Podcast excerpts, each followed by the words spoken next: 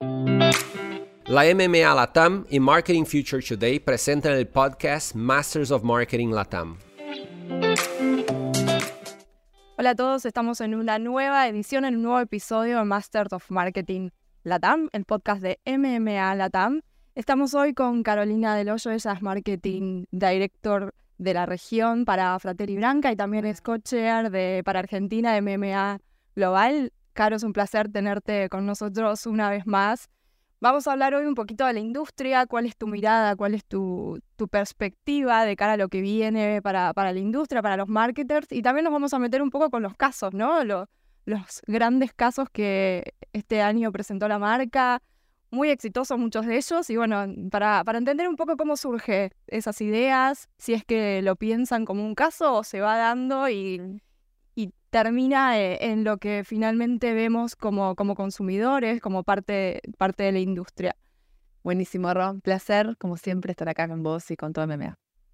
Caro, arranquemos hablando un poquito de, la industria, cómo la estás viendo, cómo, cómo estás viendo a, tus colegas también, ¿no? En este, en este momento de, que, vivimos como, como consumidores, como marcas, como marketers, ¿qué, cuál es un poquito tu, tu visión? Bueno, Intenso, intenso. El mercado está intenso. Estamos, bueno, estamos yendo a fin de año, así que también estamos todos este, agotados. Pero, pero bueno, la, verdad que es, intenso, pero muy interesante. La verdad que estar en el marketing hoy es muy interesante. Eh, hay mucha adrenalina, eh, más complejidad, se requiere más de, toda nuestra inteligencia cognitiva, mental, emocional, ¿no? Eh, más allá de porque la agenda está marcando otra vertiginosidad en, tecnología, en novedades, innovación, eh, hay algo también más profundo que está pasando, que es, digamos, el marketing tiene que de conectarse con, la cultura, con la realidad social, con lo más intrínseco del target que estudia y, que, y, al que apunta, ¿no? Y todo eso se está destruyendo y construyendo todo el tiempo. Estamos en una reconfiguración de paradigma a nivel humanidad. Entonces, eh, entender eso entender a la gente este, bien en lo profundo, para sacar insights, para anticiparte, es más complejo, porque está en movimiento. Realmente estamos en un momento, en un tipping point a nivel humanidad. Así que eso eh, hace que todo lo demás se, complejice, ¿no? Pero de nuevo, me parece alucinante. Em, y por otro lado, eh, se nota más fuerte eh, la necesidad de integrar las agendas, porque por un lado tenemos, y sale eh, digamos, este, de forma muy elocuente, la, la, importancia de volver al origen, de conectar con lo esencial, de, de, mm, sí, de redescubrir lo natural, ¿no? La esencia del hombre, cuidar el planeta, trabajar seriamente sustentabilidad, ¿no? Por un lado. Y por otro, la ciencia y la tecnología están tomando un rol, un protagonismo y una, digamos, una aceleración retroalimentada que parece no tiene límite. Y hablamos de artificialidad, de la inteligencia artificial, ¿no? Entonces parece que son dos hemisferios opuestos que en una época parecía que era para skills distintos. Bueno, este es el nerd y este es el, el, soft. ¿Y qué pasa con los líderes de, de las marcas en este contexto donde por un lado tenés lo, humano, las emociones, lo cultural, pero por otro lado aparece tecnología, data, inteligencia artificial y hay que encontrar un equilibrio y hay que saber manejar eh, el rumbo en una organización que vive en ese dinamismo que comentás, que hay que ser súper flexible, adaptarse a estos cambios tan eh, disruptivos que de alguna manera sufren las organizaciones. ¿Cómo, cómo se reconfigura el rol del líder en esto? Y no, digamos, si decidís liderar una compañía o una marca, la única opción es, integrarlo, integrarte. Si no, bueno, te puedes ir a, la montaña o te podés este, ir a Silicon Valley. Te podés eh, fragmentar, digamos, decisión propia. Pero si estás liderando un movimiento, una compañía, una organización que, va que quiere estar a la altura de los cambios culturales, digamos, acompañar esos cambios culturales, liderar, influir en la gente, tenés que integrarlo. Entonces, el fin de la delegación de estos aspectos. No le llamo al consultor que me haga la estrategia de impacto y llamo al nerd que me haga, digamos, en algún punto la especialización se requiere, pero tenés que integrarlo vos, tenés que integrar los dos hemisferios. No, no, no hay otra.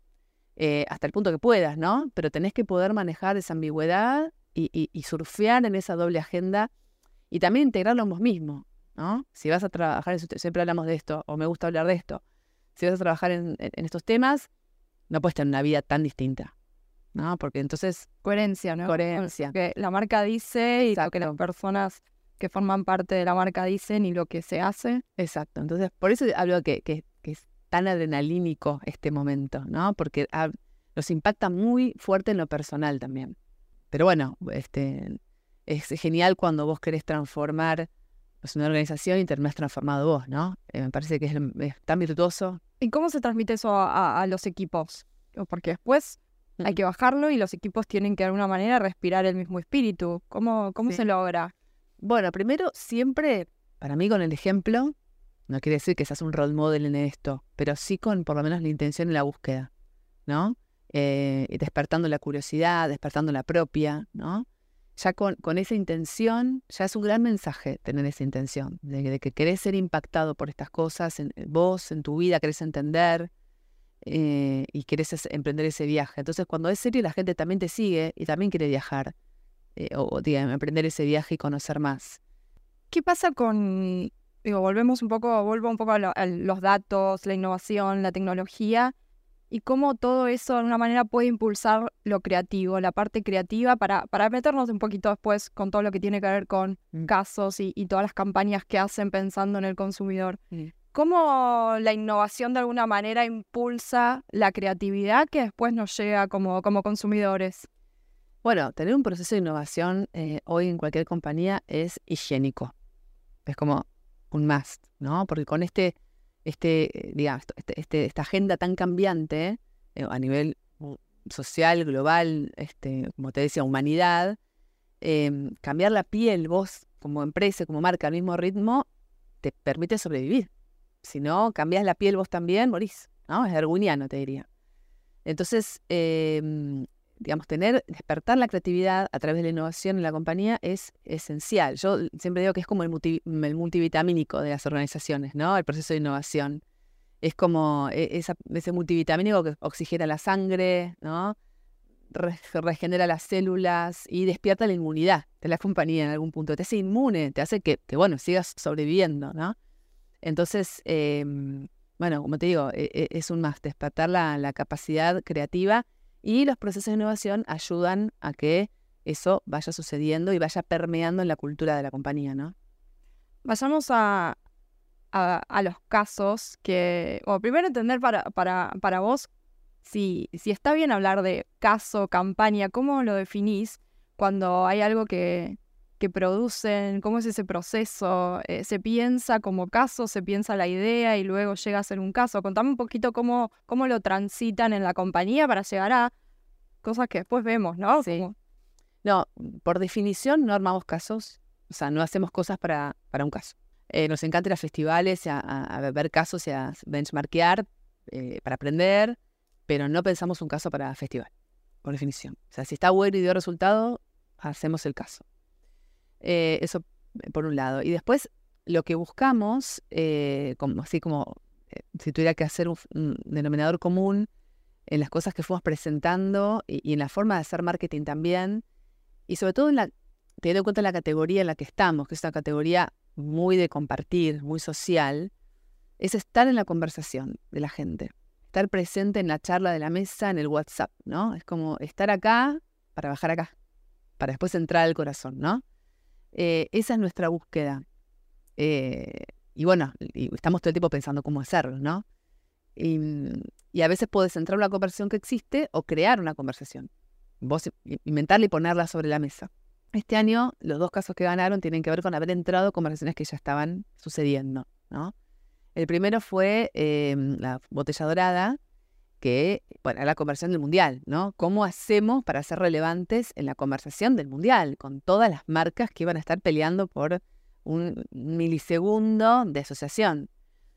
Y ahí lo que se nos ocurrió em, era, bueno, y apelando a, al logo de Branca, que es el mundo, ¿no? Es el águila en el mundo, y, y una marca que de hecho está conquistando el mundo. Hoy está sucediendo eso. Decíamos, qué lindo hacer ese paralelismo, ¿no? Digamos, y, lo está conquistando por la música, em, asociándonos con la música, porque es lo que pasa con el país, ¿no? El país está conquistando el mundo a través de la música y del fútbol. Nosotros nos, estamos asociando también esos dos movimientos. Y, y, decimos de tanto que no tenemos la copa en nuestras manos, que, el equipo de, Argentina, el equipo de fútbol no la toca, que por qué no hacemos de la botella una copa del mundo. Y entonces, bueno, vestimos la botella del film dorado eh, y era muy jugado, porque podría habernos salido mal. Imagínate, si perdíamos, podríamos haber sido mufa, pero en ese momento dijimos, no nos representa el miedo, hagámoslo y después saldremos a enmendar. Si eso pasa, veremos qué hacemos. Y siempre pensando, bueno, de última, si eso pasa, va a ser una idea para otro caso divertido de cómo salimos de esta, ¿no? Claro. O sea, fue, fue realmente, digamos, agarrar la mano, decir, vamos. Y, lo hicimos a todo. Si vamos, vamos a por todo. Entonces, hicimos una previa con Paulo Londra, lo develó Paulo en sus redes, después, bueno, potenciamos esto con influencers, con pauta, eh, bueno, con diferentes medios con los que tenemos alianza, hicimos una movida increíble y, fue, fue enloquecedor, digamos, empezó a sonar el teléfono, Paulo Londra eh, hizo la develación y me explotó el teléfono a mí y a toda la empresa y se hizo realmente viral. Así que ese fue un primer caso que implicó bueno, mucho trabajo de marketing y mucho trabajo de ventas, de operaciones. la compañía se movilizó para esto, ¿no?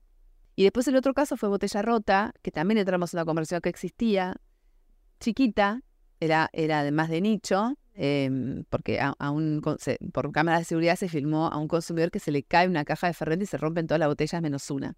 Entonces los amantes de Fernet en Córdoba empezaron a, a hablar de esto. Detectamos la conversación y dijimos, metámonos ahí y después amplifiquémosla y hagámosla más grande. Entonces, bueno, a través de Matsorama, que es un influencer de nuestra comunidad, los invitamos a la planta, les dimos, los premiamos con botellas, etcétera, y pusimos inversión y eso se, se recontraviralizó. Entonces, bueno, fue otra entrada, otra, otro mindset, ¿no? Distinto, pero también entrar en una conversación. Y ahí también destaco la importancia de la red, porque nos centramos en esa conversación por Matsorama, que es un embajador nuestro realmente en un riñón de Branca en Córdoba. Mucho, ¿no? Y, él nos contó que estaba pasando eso. Y con él hicimos toda la movida. Fue espectacular. Y ahí, sobre todo en este segundo caso, donde de alguna manera la marca pierde un poco el control de todo lo que pasa con algo así, porque, bueno, eh, las redes generan eso. ¿Cómo se trabaja eh, con el equipo para de alguna manera, o hasta dónde se puede controlar algo así? ¿Cuál es un poco el objetivo que se plantean como, como marca? Sabemos que, digamos, que, hablar de, control va, a, restringir todo vuelo que pueda tener la acción. Entonces, em, estamos atentos. Nosotros tenemos un equipo que está eh, trabajando, además de otras cosas que hace, en, el real time, ¿no? Que está atento a lo que está pasando, a lo que sucede, a si reaccionamos a algo, nos subimos una tendencia o no, eh, etcétera. Y ese equipo tiene claro el ADN de la marca, y entiende por dónde vamos, es gente de la compañía y de afuera, imagínate Matsorama, no es de la compañía.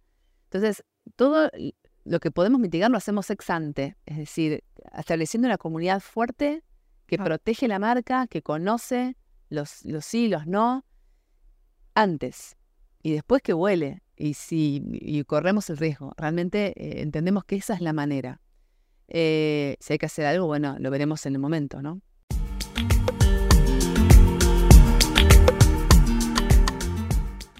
Los, los resultados los, los fuimos viendo, fueron reconocidos ambos casos, eh, tienen un montón de otros casos también que son muy reconocidos.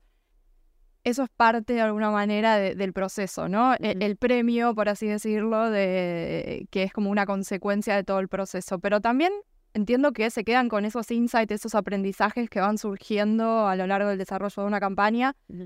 En este caso, ya sea en botella dorada, en botella rota, ¿cuáles fueron esos aprendizajes que tomaron, que los tienen en cuenta futuro? ¿Hay cosas que se tuvieron que ir ajustando sobre la marcha? ¿Cómo, cómo, cómo fue un poco eso? Em, el primer aprendizaje es esto, es tener un equipo que esté pensando y conectado en el, en el, real time y que por más de que vos planifiques una campaña, imagínate la botella dorada se planificó un año antes, ¿no? Por más de que vos establezcas y planifiques, siempre tenés que tener el marco contextual del momento que estás activando. Es decir, y aprovecharlo.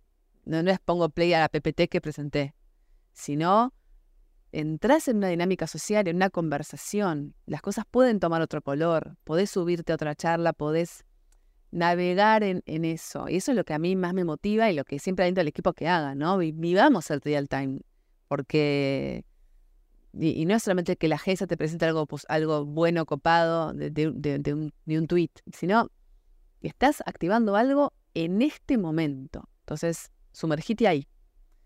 Eh, bueno, y la verdad que nos fue muy bien, porque por eso eh, respondíamos a los usuarios con guiños, ¿viste? Estábamos ahí cosiendo la conversación todo el tiempo.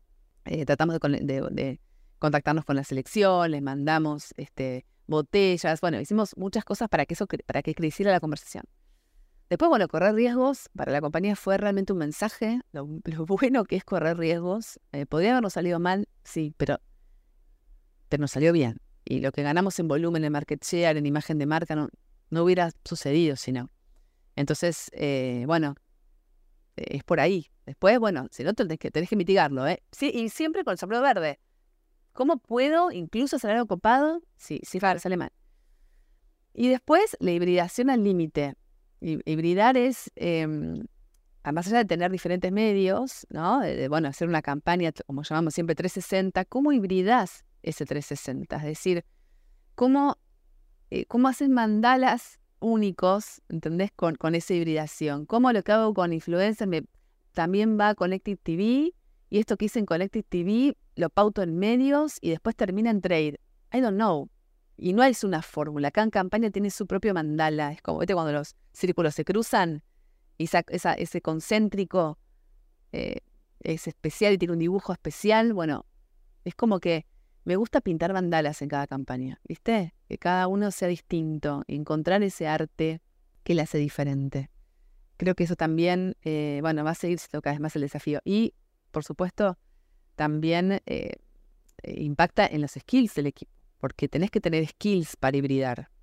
Skills, tolerancia, eh, bueno, un equipo sólido. Que se integren, ¿no? Que se integren distintas patas. ¿De quién es la idea? Ay, no lo sé. Ya está, no es de nadie es nuestra, ¿entendés? Es de, es, de, es de acá. ¿Cómo se maneja eso? ¿Cómo se manejan esos egos que de alguna manera surgen entre los equipos, entre las agencias? Eh, bueno, ahí está el rol del liderazgo, ¿no? No solo mío, sino del equipo que, que lidera este, el marketing de la compañía, porque es cuando vos haces cultura de lo que está bien y de lo que para vos es un must para trabajar en este equipo.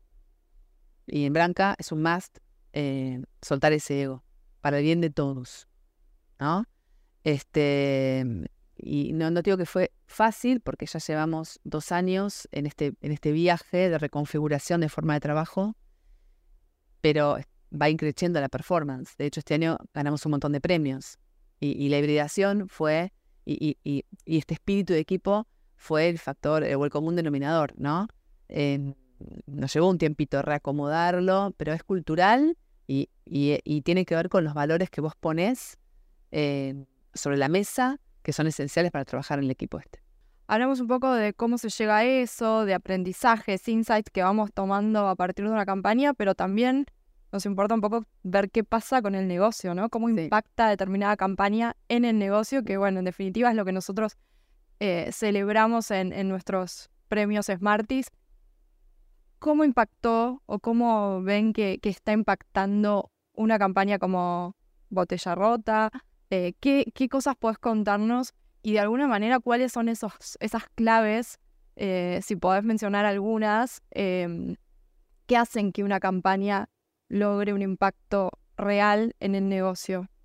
Eh, bueno, empiezo por el final. Em, primero, detectar una necesidad real de la gente, una problemática o, un insight eh, que, que pueda ser, eh, digamos, al que le puedas dar una solución, ¿no? Es lo, más, eh, la forma más simple de entrar. Hay una necesidad, una problemática, un punto que yo pueda resolver real, ¿no? insightful, pero, pero verdadero, no el insight del rulo conceptual, ¿no? Primero. Después, responderlo darle eh, respuesta certera a eso. Poder contar en el caso cómo lo vivió el equipo también, o sea, o, poder, eh, hablando de, ahora sí cuando presentamos los casos, ¿no? Poder eh, traducir cómo lo vivió el equipo y, por supuesto, perseguir resultados y contar bien los resultados. Y después, lo que está pasando, lo que pasó con estos casos, em, algunos se pueden traducir más en volumen y otros em, no tan en volumen. Por ejemplo, botella rota, no te puedo dar un KPI de volumen, pero sí de imagen de marca. Sí, me queda claro que contribuyó a la imagen de marca que este año volvió a dar un salto tremendo en términos de, de preferencia, de top of mind y de atributos marcarios. Es muy difícil mover atributos marcarios para una marca tan grande eh, y tan asentada como es Branca pero corrimos los límites de nuevo eh, este año, en, todos los atributos y en todas las edades. Y especialmente en aquellos que son más críticos, porque son los que te ayudan a determinar si la marca tiene futuro, como es una marca cool, una marca trendy, una marca que me hace sentir que tengo onda, una marca con la que me gusta que me vean. Eh, esos son muy importantes para esta categoría, para todas, pero especialmente esta categoría. Y esos volvieron a crecer. Eh, no me cabe duda que campañas como Botella eh, Rota impactaron. Y Botella Dorada, por supuesto, también, y asimismo impactó en market share y, volumen, porque era una, era una, unidad física. Era una Puedo medir cuánto vendimos, rompimos, eh, rompimos los stocks. O sea, nos quedamos en stocks a las 24 horas en e-commerce. Em, entonces, los dos tienen claramente asignaciones de resultado. Claro, y yendo un poco a, vos mencionabas esto de que la marca, que es muy difícil de alguna manera eh, mejorar determinados atributos o superar esos límites de los que hablabas, sobre todo porque es una marca muy asentada, muy icónica. ¿Cómo se hace o cómo se trabaja para ir por más, para que esta campaña que fue tan exitosa pueda replicarse o superarse y no caer en la repetición y no volver a hacer lo mismo? ¿Cómo se sigue levantando la vara siendo una marca como es eh, Branca, no? Y para mí creo que es concebirla fuera de la categoría eh, en, la que, en la que competís. O sea, concebir la marca fuera de la categoría, en este caso de vida con alcohol. Es decir, nosotros la vemos como una marca de culto, como una ideología, ¿no? Y eso nos pone la vara en otro lugar. Nos, nos, hay que estar a esa altura, ¿no? Eh, entonces nos, nos obliga a llenarla de contenido relevante, ¿no? Si la marca es cultura y es una ideología, ¿cómo le damos contenido positivo a esa ideología? Y ahí se te abren las puertas de la creatividad y de las oportunidades de par en par. Bueno, trabajo en consumo responsable, trabajo en diversidad, trabajo para el futuro de, estas generaciones. ¿Entendés? Es, es cambiar el foco, ¿no? Em, bueno, tenés por supuesto que estar on trend, de la cultura y, más que un tren. Entonces, digamos, si la marca compite en la categoría y ahí tenés que estar recontra blindado, por supuesto, pero pensar ese intangible, ese ser con alma que es la marca, más allá de esa cota, te lleva a otro lugar. Yo creo que, por más de que Fernández Blanca es una ideología, como te digo, todas las marcas pueden ser abordadas de esa manera, absolutamente todas. O sea, como un intangible y como un, ser, ¿no? Que, que, que puede eh, traspasar esos límites de negocio. Para, para terminar, Caro, ¿cómo, cómo visualizas eh, el próximo año para, para la marca, para tu equipo eh, y para tu rol también, ¿no? En, sí. en la empresa. Bueno, em, para, los, para los argentinos va a ser un año de transición, obviamente, de, entender la realidad que, que se viene. Así que para la, para la compañía, para la marca, va a ser un año donde el negocio va a ser muy importante. Nada, el Excel, ¿no?